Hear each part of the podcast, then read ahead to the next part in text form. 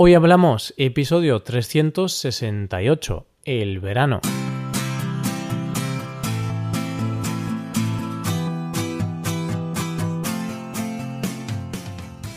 Bienvenido a Hoy Hablamos, el podcast para aprender español cada día.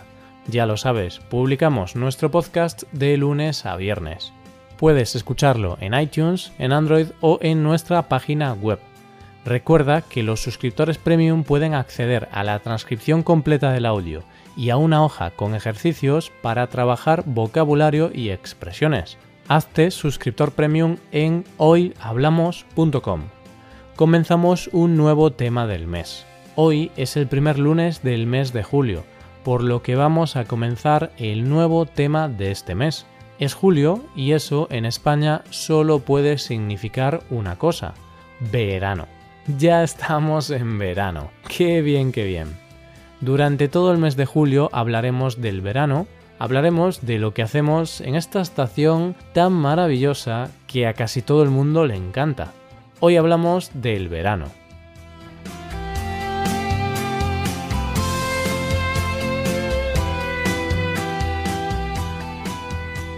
Durante los próximos lunes hablaremos del verano. ¿Puede el verano dar tanto de qué hablar? Pues yo creo que sí. Los tres meses que dura el verano, desde el 21 de junio hasta el 21 de septiembre, son tres meses muy alegres para la mayoría de nosotros. En este primer episodio sobre el verano hablaremos un poco en general de lo que hacemos durante este tiempo y de por qué nos gusta tanto este periodo. En los próximos episodios entraremos más en detalle. Y el primer motivo por el cual nos gusta tanto el verano es porque nos sirve para desconectar de la rutina. Evidentemente, no siempre podemos desconectar al 100%, pero sí que hay muchas cosas nuevas que podemos hacer y hay muchos asuntos de los que nos podemos olvidar, al menos durante unos meses o semanas. Por ejemplo, un sitio donde desconectamos de la rutina es el trabajo en la mayoría de trabajos de oficina, en verano tienen lo que en España llamamos horario de verano u horario intensivo. No sé si sabes esto, pero en España es habitual trabajar en la oficina por la mañana y por la tarde. Es normal tener un horario rollo por la mañana de 9 a 2, dos horas de descanso para comer y después por la tarde de 4 a 7. Esto, bajo mi punto de vista, es bastante malo para el trabajador y hace que no puedas aprovechar la tarde y por lo tanto con ese horario no podrías disfrutar del verano. Por eso, en casi todos los trabajos de oficina se instaura el horario intensivo durante los meses de verano, durante julio y agosto habitualmente. Durante esos dos meses se hace la jornada de forma seguida, sin pausas para comer.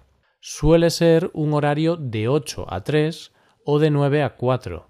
De esa forma, salimos del trabajo, comemos algo y tenemos toda la tarde disponible para disfrutar con nuestros amigos o familia. ¿Y para qué queremos esa tarde libre? ¿En qué usamos todo ese tiempo que tenemos en verano? Pues en la playa, ¿no? verano es sinónimo de buen tiempo y buen tiempo, a su vez, es sinónimo de playa o piscina en su defecto. En España, en verano hace un tiempo genial. En toda España solemos tener temperaturas muy altas sin apenas lluvia. Aunque eh, tengo que ser sincero, y es que me resulta gracioso decir esto mm, yo, precisamente hoy, porque en Galicia tenemos un temporal de aupa. Estos últimos días ha estado lloviendo a raudales. Pero bueno, ahí tienes el ejemplo de que no siempre hace buen tiempo en verano. A veces, en el norte, podemos encontrarnos con una tormenta o con un poco de lluvia, pero es algo extraño y poco común. Lo normal es tener un buen tiempo durante los meses de verano. Y cuando hace buen tiempo nos vamos a la playa. Es el deporte nacional. Ir a la playa en verano. Esto de la playa eh, me recuerda a una famosa canción del grupo español de refrescos, titulada Aquí no hay playa. En esa canción dicen que en Madrid pueden tener muchos sitios emblemáticos, como los museos, el retiro, y ese tipo de cosas, pero aquí no hay playa. y ese es uno de los defectos de Madrid, y es que en Madrid no hay playa. Así que muchos madrileños aprovechan los meses de verano para ir de vacaciones al sur de España, a la costa levantina o a las playas del norte, sobre todo de Galicia. En mi región hay varias zonas que están llenas de madrileños, como Sanxenxo o Bayona, por ejemplo. Y esto de irse de vacaciones no lo hacen solo los madrileños, lo hacen todos los españoles. Además de tener el horario intensivo de verano, es normal que muchos trabajadores disfruten de sus días de vacaciones en julio o en agosto. Por supuesto, por diversos motivos, no todo el mundo tiene la suerte de poder coger vacaciones en verano, pero toda la gente que puede lo hace. Con ese mes o esas tres semanas de vacaciones aprovechamos para hacer un viajecito con los amigos, la pareja o la familia. En esto del turismo hay distintas preferencias. Algunos prefieren un turismo cultural para ver ciudades, monumentos y cosas así. Otros son más de turismo de naturaleza para ver bosques y paisajes naturales.